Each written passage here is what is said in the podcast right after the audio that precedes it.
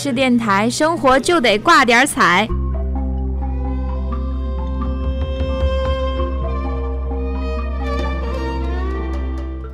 大家好，欢迎收看新一期的爱马克，我是过来到这里客串一下主播。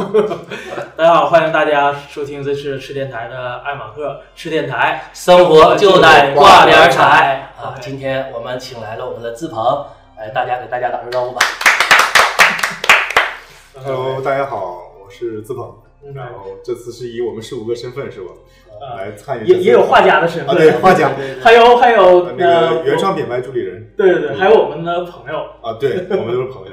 对对，对我和志鹏也认识好几年了，对，然后一个学校的，然后上学时候不认识，毕业之后才认识，对，毕业 呃机缘巧合才认识。对对对，这都是缘分呐。是，我觉得是一种缘分，在学校里面那种缘分可能不一样，出来还是挺难得的。我估计可能在学校的时候，可能咱俩造型有点有点相似，可能会差不多，但是我不留胡子，我在学校那时候是阳光男孩儿 那时候减肥呗？那时候挺瘦的呢，啊，挺瘦，然后短短寸，然后也没胡子，啊，就是很很乖的一个。那咱俩正好相反，我上学的时候是啊你是长发是吧对对对，我到这我到这儿，但我不留胡子，然嗯后也戴眼镜儿，他他不留胡子，就为了后面看是个美女，那因为当时很瘦呗。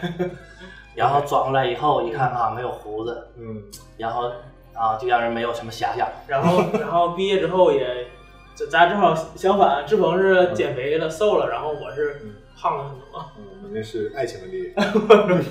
不能随便谈恋爱啊。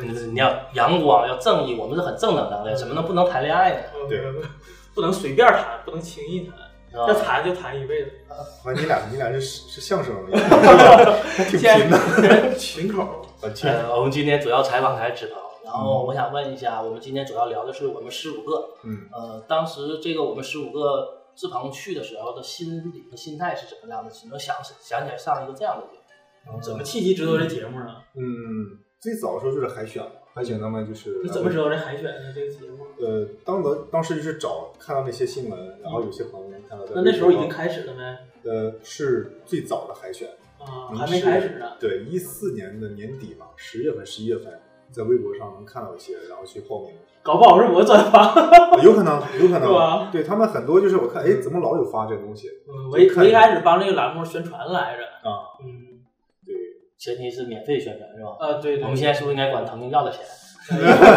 当时找我还真不是腾讯，是电视台啊？啊，是浙江还是？对，浙江浙江腾讯他们合作啊，，应该是啊，他们有专门栏目组，对就负责这个，他们也不是这电视台人，也不是腾讯的人。啊，那就是他们专门找了一个策划来宣传做宣传。呃，对对，然后联系沈阳的这些呃适合宣传的人吧，嗯，啊，然后就帮宣传来的。其实当时也也也对这个节目非常感兴趣，但就因为上班去不了，要不然也报名海选了。我们聊一不聊，现在不聊一个不去的，我们聊一个去的。聊一个去完回来的，然后聊一个去完回来的。那当时就是去的时候抱一个什么心态去？心态呃，看那个节目，他之前宣传是还挺吸引人的，嗯就是一种新的尝试。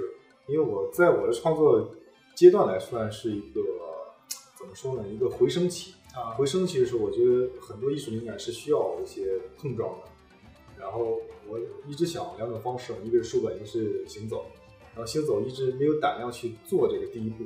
我觉得哎，这个节目挺好的契机，就是很多都是崭新的，所以我觉得肯定会有些冲击，我觉得会好一点。所以，呃，看那些很让人憧憬美好的东西，就是很阳光、很向往，那就带着那种心态，就是想去闯。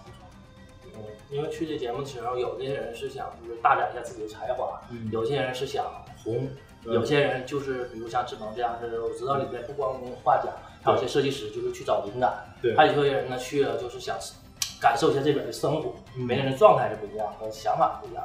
对对对对，然后志鹏觉得这个节目对你来说有多大的收获？收获，我觉得，嗯，目前来看是两方面，一个是在里面的经历，经历，我觉得短短九个月，您相当于在外面生活三四年吧，你看里面的太压缩式了，而且在一个很密闭的空间里，你会想的东西跟外面不一样。比如说有些事情，你可以遇到事儿了，找找朋友，唱歌、玩玩游戏，呃，发泄一下就出来了。那在里面嘛，你还知道它是个节目，而且没有什么可做的，所以就会很压抑人的人性。那你想发泄的时候怎么办？发泄的时候就是里边就是运动哈很少，就打打乒乓球就好一点，呃，听听歌，呃，更大的话还是创作，就是可能你本身的擅长是绘画的话，通过绘画也是一种发泄方式，也是一种调节方式，能调节心情。那玉猴就是通过这种方式创作出来的。对对，就是那个时间是压抑非常久，而且想找一种方式去画一系列的作品的时候，嗯，但那时候的灵感没那么强烈，到那个时刻我才觉得特别强，所以取名叫平冥之冬嘛，就是天气还是人情上让人感觉挺寒冷，需要一个这种作品来抚慰自己的心。那个玉猴对我的印象很深，因为他的眼神儿让很多人感觉就是有的时候能看出一些温暖，对。有的时候能看出可怜，但有些时候你还会看出很深的时候那种可怕的笑容。对，其实我这种状态，呃，我很，这也是我参与这个节目的一些目的。然后我觉得会让大家有很多的解读，就是，呃，艺术有时候就像一面镜子，呃，你是在看你自己，就是你能看到的是你内心的一个自己，你是什么样的想法。比如说你对一些事情或者某些状态，它会在作品里面展现出来。而在于我来说，这里面的元素都有，呃，但是之前在评里都讲过，就是我所诉求的就是那些东西。比如说，它是一个外面的猴是我，是一个比较孤独的、比较寒冷的、比较害怕的一种状态，寻想寻求一种渴望和温暖，所以是出现出现那种状态。但有些人看的时候，哦，他过分的害怕；有些人看的时候，他渴求温暖和有炙热的力量。所以每个人的想法不一样，他看到的点就不一样。但是艺术肯定是多元的，而且不同声音都是可以有认可的。那我们再来聊聊节目吧。那个当时最开始的时候，呃，我们四五个在你没去平顶没上之前，嗯前面那些节目您看了看也看，是吧外国那个知道，当时知道啊外国就看了一点，因为荷兰语不太懂，啊，根本不懂。然后就是找了一些视频经典的这个剪辑，因为进去之前有人在放了一个荷兰版的，是十几分钟的剪辑，呃，就一看之后特别的佩服，然后让我后期上学也是有很大的一个动力。然后之前因为我我是参加过预演嘛，就是海选完之后有过预演，所以一直在关注，就是你知道它有很多可能性我我吗，我好像大概知道了，之前上过一次，然后就又又下来了，对，我待了看照片四天嘛，那个当时就是我比较好奇预演，因为在视频和我们知道里边对预演这个东西概念知道的比较少。嗯啊、我想知道一下预演就是和你们在平顶生活的时候基本是一致是吗？到那儿去了，完了不给你们任何的东西，完了你们去主要是主要是人都不一样了啊，是不是？对，人是不一样的，那时候给的少嘛，预演是几个人去的？也是十五个，对。那怎么没被选上首发呢？就是他们一个是在在观察一下这个这个居民适不适合，就是各个方面的表现力啊什么样的都肯定很正常嘛。另一方面是在调试设备，那那除了你们这十五个人以外，有没有其他参加预演的？是好几波啊，还是？呃，至少我知道是两波。我们参加完一波之后，隔了一星期左右又又另一波了。对，然后那另一波里面也有我们之前参与演的三个人。啊，对又上去了，对，他们说你问你们说你们还愿意参加吗？可以再试一下。这也行。预演两次，那他们不首发吗？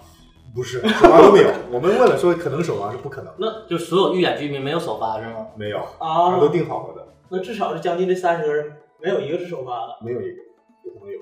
为为什么呀？那已经很赶了。那时候是五月底，五月底去，我记得是六一第六月一号是第一天的预演，因为是六月二十三号开始，所以很赶的时间。那时候基本上都定完，而且拍那个每个人的定妆照和那宣传片都有一些的 MV 嘛，嗯所以他们前期都拍差不多了。那你要是没被去预演，搞不好还能首发呢。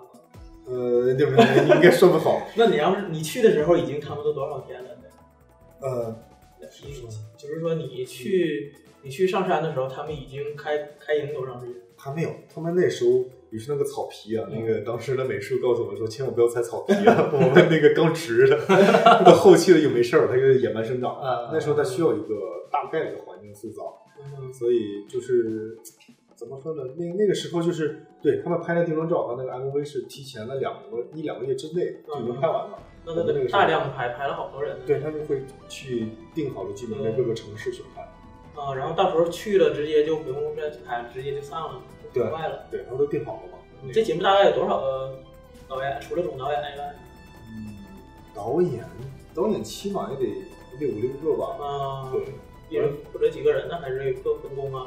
呃，各分工，基本上一跟一个跟一个。哎呦我去，总工作人员就是说现场他能有一百多号，然后呃有现场和各个城市那种可能两百多号吧。他们有个直播的互动叫小耳朵，啊小耳朵就俩。是吧？对但我现在都不知道小耳朵到底是谁。他们有一个小耳朵是北京的，哦是专门在北京直接发的；还有小耳朵是当地就是现场的有一个，他们两个小耳朵。对嗯对，因为我进去之前的时候，那个拍了一照片嘛，然后小耳朵发说说今天这个居民之类的，嗯我就想谁小耳朵，然后说他拍照是不是他？他说也不是，就是我们都是小耳朵。对，呃，那那个志鹏在就是去预演的时候，呃，有没有想过，就是当时试的时候，也就是说整个一个节目的过程，嗯呃，荒凉或者吵都是腾讯做出来的，嗯而不是说当时你们去之前整个一个环境，呃，不是说让我们看到那样，就是大家都没管你们就随便上，而是他们之间做过一些处理吧，然后才让大家去上。其实到节目结束，我觉得没什么事儿，就是他毕竟是做个节目嘛。山头是找了个山头，然后有些是天然的，有些是后来开发的，比如说池塘，就是该挖出来的，那个鱼是根本养不了的。啊，然后那个谷仓是建的做旧，比如说 还做旧，都都做旧啊，那个喷点火呀、刷点墨汁儿啊，就显得旧旧旧的。然后门呢，其实都是崭新的铁皮，那个就这个丙烯颜色，一切都是崭新铁皮。喷水上锈，对 对，喷水都都太太慢了，就是直接上颜色，刷一点那种赭石色那种丙烯颜料上去。然后比如说那个那牧场，那就更像在一个影棚里了，呃影棚一个大影棚嘛，对露天影棚。对。对，一百二十一百二十个摄像头嘛，就是，所以我们刨地的时候特别小心，就是告诉我们从这个点到那个点那个线不要跑，因为跑就能跑断，就跑到线刨出来。啊结果说这个线的买买之前埋的线，对我们经常跑断。他们上面会有一个二十四小时大灯，你知道吗？呃，对，有有很多就是植物，它是不适合在这种强光下照射下的，啊但是没办法，在这种环境只能那么做。你们都种过什么呀？种了前期很多吃的，什么那肯定是吃的。对啊，苦苣啊、西红柿问你黄瓜。种点主食啊，对，那个马铃薯之类的东西啊呃，。之前他们种过，对，就你这种的都是副食 前期居民有的不会种嘛，所以是没没养起来。后啊，期的话，主要是以花视觉上能感受出来一些，养花儿啊，有个个花也，吃不了啊。吃是吃不了的，然后真正得到效益来说，还没得到真正的推广的效益。嗯，对。然后那个，我们再聊聊七仔的居民吧。好那个志鹏对这里边目前来说，整个十五个印象来说，呃，在对首发居民，我们先聊首发居民。你嗯，对首发居民里哪个比较印象深刻一些？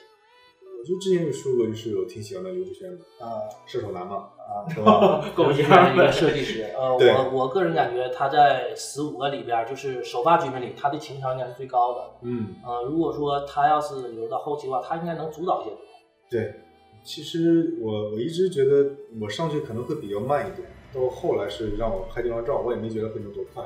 呃，我我可能自一直有个自我的揣测，就是说我是踢他的，就是一个、呃替补，嗯我会有个替补嘛，我感觉是会踢他，但是没想到会他那么快。因为当时来说，我挺欣赏是，至少他的性格有些我欣赏，但是我达不到，所以是我觉得可能没那么快，因为觉得那个时候还挺受推崇的，因为他的创造力啊，或者说是呃艺术关于艺术相关的创造的东西，在里面会得到一些发展和呃就是呃能用的很好，但是没想到就是里面很多人情的关系，他早早就退出来了，但是后来给了几次接触，还挺喜欢的，就是各个方面我都特别的欣赏，对我也佩服有那种心情。他后期不也上去了吗？对有过一些交流嘛。对对对，他也说了，他呃，其实他后期上去的时候说了几个点，然后不知道就是可能当时他提醒了小宝很多句话，哦他说的很多话其实是有很多含义的，但当时可能是在山上一些东西，他可能没有完，再加上镜头他不适合说这么白。嗯，呃，你对小宝这个人感觉怎么样？小宝这人怎么说呢？就自豪嘛，自豪就是前期的时候是呃，我还是冲着他去的，就没上山之前，对对，我觉得可以去合作，但后期，呃，包括后来我出来知道一些那个一些跟你的和那个康海他们嗯，聊天有泄露出来这个东西，其实我觉得没什么，当时都说的很真的一些语言。他有什么座呀？狮子，狮子男，对。也是火象。对，然后当时就是想寻求一些合作，只不过是慢慢有点那个达不到，就是一直没想达到。我在里面寻求一个方式，就是想让大家各个零件组装起来像一部大机器一样，嗯这样会往前滚得很快。对，但没想到说零件儿还是零件儿，永远组不起来，顶多是这几个零件儿组一个小东西，那几个零件组个小东西，但是一块儿组没出来。他们终究不是一部机器上的零件。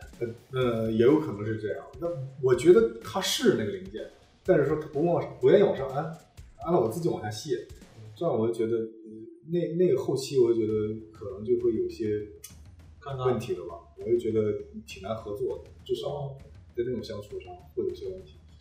你你你你像咱们我和过来咱们几个朋友，嗯。有的都认识十多年了，还嗯。才磨合出来，大家嗯。那个关系特别好，干什么嗯。配合也挺挺好的。嗯。但是像你这种就之前也不认识，嗯。然后到那儿县去就这么几个人儿，对。你说大家来相处，肯定不一定就是说特别的合得来。嗯，对对对。这，是肯定的，因为一开始我们十五个这个节目呢，它是呃做的一个叫做人性的实验嘛，嗯。然后那段时间就是我也比较呃迷心理学，所以说对这个节目比较就关注比较多，然后就是呃对每个人都想分析，都很好奇，嗯。呃之前呃在开始小宝是属于第二个候补居民去的嘛，对，然后他刚去的时候啊对第一个候补居民，但是第二个就是那个上那个什么。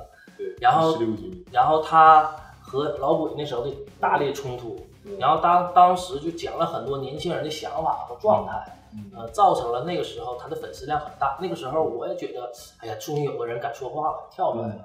但是我个人感觉，可能是我比较喜欢沟通吧，我感觉还是互相之间不理解。嗯他不理解老一辈人的想法，而老一辈人不理解年轻人的想法。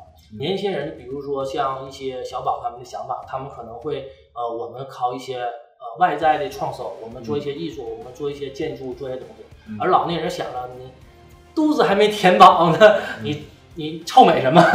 就是你穿什么美丽衣服，或者就是这样的状态。完了，他们触动比较大，因为因为老年人当时刚上的时候，我记得吃仙人掌，嗯然后做一些东西，然后甚至像顺便吃田鼠，嗯嗯，然后老年人就传讲我们应该先种地，嗯我们先应该把比较现实，先对对对先活着。对，但是呃，年轻人，比如说像以若曦和那个小宝为主，他们想，我们靠我们的才华，我们可以搞旅游，我们可以卖东西，我们然后我们应该走，所以说冲突非常非常大。嗯其实这个就像刚才咱们在交流之前说一个言论，我觉得会挺有意思，就是什么样的组合它不能排斥这个组合是正确还是错误。嗯就说之前的话，可能看的都很和睦，然后比较慵懒，那这是一种方式。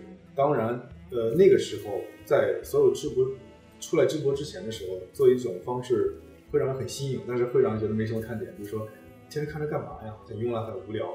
但是现在回头看来的话，在看这个直播的时候，这些直播有些可能比那些更慵懒。嗯那发现其实是一种方式，某些人觉得他应该怎么样，但如果那一波人没那么做的话，还是延续下去的话，我觉得也不是一个坏的结果。呃，之前我也挺认同这种方式的话，进行之前我觉得要有改变，要干嘛？它是一种主观的艺术，是要强化做这些东西。但是发现里面的组合它不一定怎么样，就是你人的生活有有的可能活得很平淡，碌碌无为就过世了；有的可能活得很精彩，然后很早就过世了，或者说也会等等。他每个人的历程不一样，那你说是对还是错吗？这这种历程，我觉得不可去评判，在人性上还从某个角度角度上都可以切入去解读。所以这个节目就是一种实验，我觉得会很有意思。呃，某个人你想你的精神世界是什么样的，你就会渴望它里面是发生什么样的，嗯他会有一种判断。但是真理性看的话，它只不过是一个旁边该发生的东西而已，就没有。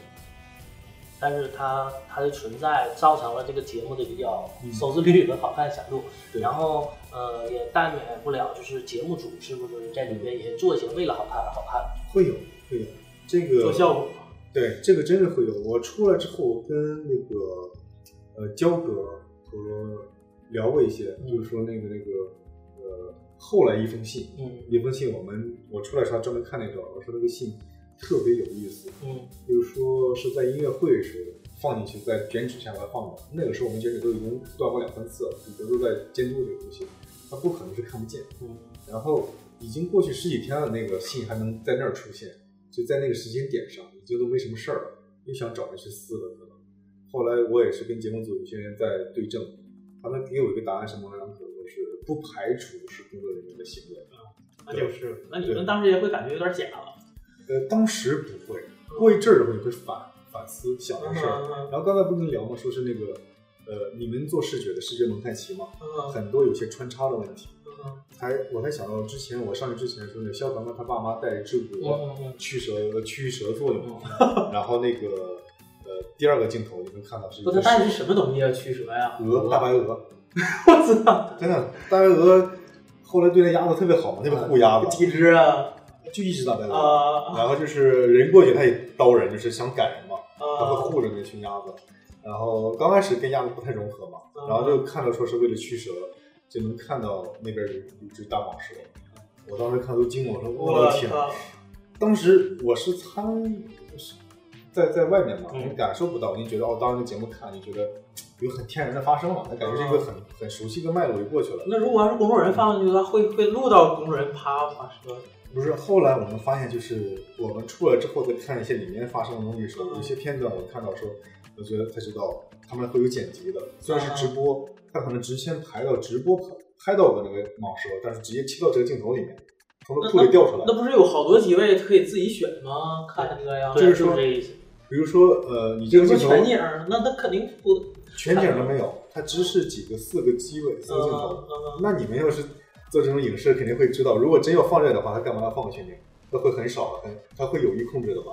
他会那四个都是中景、近景。那那就把那那几个明显的那个机位给它屏蔽了，别人想看也看不了的。啊，对，还想起来那个四个镜头是怎么样？就是呃两个镜头对一个场景，嗯所以说就是两个场景。嗯那两个场景呢，说这个是正面对着肖光他爸妈那边，那边是一个侧面和背面，或是一个远景。而这边的话，一个近景他就拍这个蛇，然后那边可能是一个中景远景拍这个蛇。嗯所以只有这两组来选，你就你就是说怎么都只是多看不见对多个角度，比如说我想看正脸，我看侧面，嗯只能换这个角度。然后后来我才反思这个事，我想到他们会有这种方式，因为出来的时候看到有一些，我们当时在里面啊这边在做什么，另一拨人应应该是在坐那儿或者休息或干嘛的，但是。就看到那个镜头会出现，那边人在在嬉戏，在玩耍，嗯就是像偷懒，嗯这边在干活，那边在偷懒，但是有一一个一个营造，这样的话，你什么人正常人一看到都会有个情绪变化。嗯，所以我觉得，呃，节目组它是有很多导向的，有很多人为的东西，那我关心这蛇后来怎么了？声纹很多啊。包括后来彼得又逮过一条竹叶青嘛，不是我说那个蟒蛇大的怎么办了？他就自己呃走了吗？没没逮到呀？只是镜头照那儿，所有人都不知道。我进去的时候，我跟他们说，嗯就是我作为一个新进居民，他们老居民说都没有看到这个蛇，就说啊真有蛇呀、有那个小虎胖胖，就特别怕蛇，嗯然后我我我那种就开始紧张。那我要是当时也跟你们在这儿，搞不好会会会，咱俩去找你去一起抓那抓蛇蛇有抓呢，他们抓过好几条。啊，那个小呢，至少那个粗的那个蟒蛇至少还能顶好几你。你为什么 总你怎么总对那种粗的东西感兴趣呢？你那个那之后他们逮逮着那个小的蛇怎么办呢？就放了嘛，啊就就玩儿玩放。对嗯，然后当时那竹叶青点的剪的特别惊险，就是彼得嘛，嗯在里面游泳，旁边划船过去，然后说看那个竹叶青，然后他直接他们出枝子拿下来了，拿来之后那个他往上跑，往上跑，那个就是差点咬他手，然后给抖了，啊抖了一下，然后那个那个竹叶青是扬了个头，就往里游了两下，就快到肚子上，他，一扒拉，然后走了，他就游走了。能不能也是那个剧组安排的？那个不那竹叶青正常有毒啊那剧毒竹叶青剧毒是。我靠！当时我如果让我真的话，他会后怕呀。是真的，当时真的，当时我们还在问彼得，后来出了节目，彼得才说，让我其实，啊、我觉得这个节目，呃，对他也好也不好，安全措就是施不不到位不是安全措施，就是他心里面，他当时想通过这种方式来退出节目，啊，找一种不可抗的那种原因让。他咬一口就完事儿对。，但是当时往肚子那块儿，如果咬一下，你像他那个毒蔓到肠子之类的更难，啊，你不像胳膊腿之肌肉那个血对清马上能好。当时我我觉得也挺后怕，说啊你不想那么多，他说自己想也挺后怕的。是啊，那肯定，你这说我都感觉有点后怕。，他是这个对，因为很多有待不住的，想一种方式来退出，这种方式他就比较可能是农民那种纯粹啊，我就特别佩服，就是就想好简单，根本不管，嗯，就那样。嗯，战斗民族啊，对，其实就是在里面就是还挺挺细腻的。不是东北哪儿啊？那彼得大叔。黑河就是跟俄罗斯搭界搭界了，嗯，彼得大叔，我感觉在这个节目组他们他我感觉是被也不会了。对，呃，但是他是我很有幸能跟他能认识，是能走那么长时间，也是在里面能坚持那么久的一个很大原因。呃，就是能看到他，你真是很真诚的，能看到一个水里的镜子，看到自己，就是你对他好，他对你好，这种这种在里面其实是我一直想要的，但是在里面却成了难能可贵的。我觉得，呃如果真的难能可贵的话，对于节目来说，我觉得是一个憾事，但对于我来说是个幸事。嗯，那咱们上半场先到这儿。嗯，行，好，我们先聊。休息一会儿，咱们啊下一期下半场。我们很很快回来啊，这不是机器错乱。是电台，生生活就得挂点彩。OK。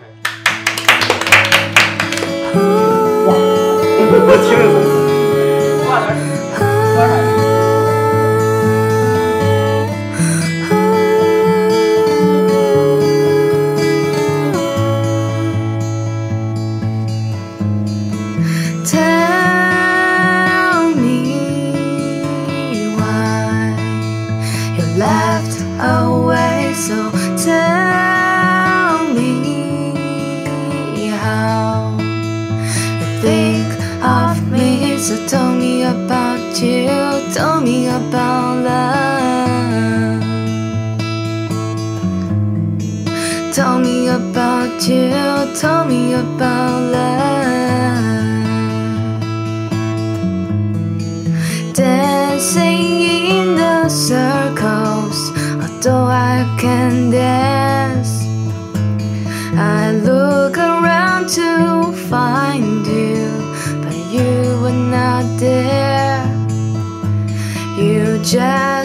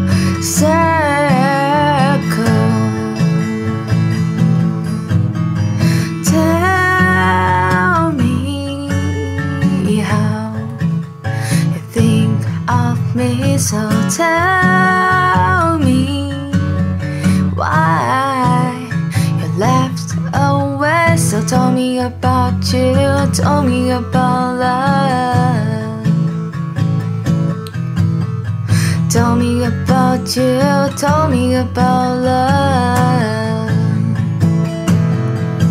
I dancing in the circles, although I can dance.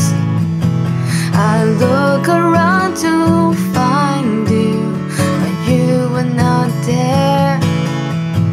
You just left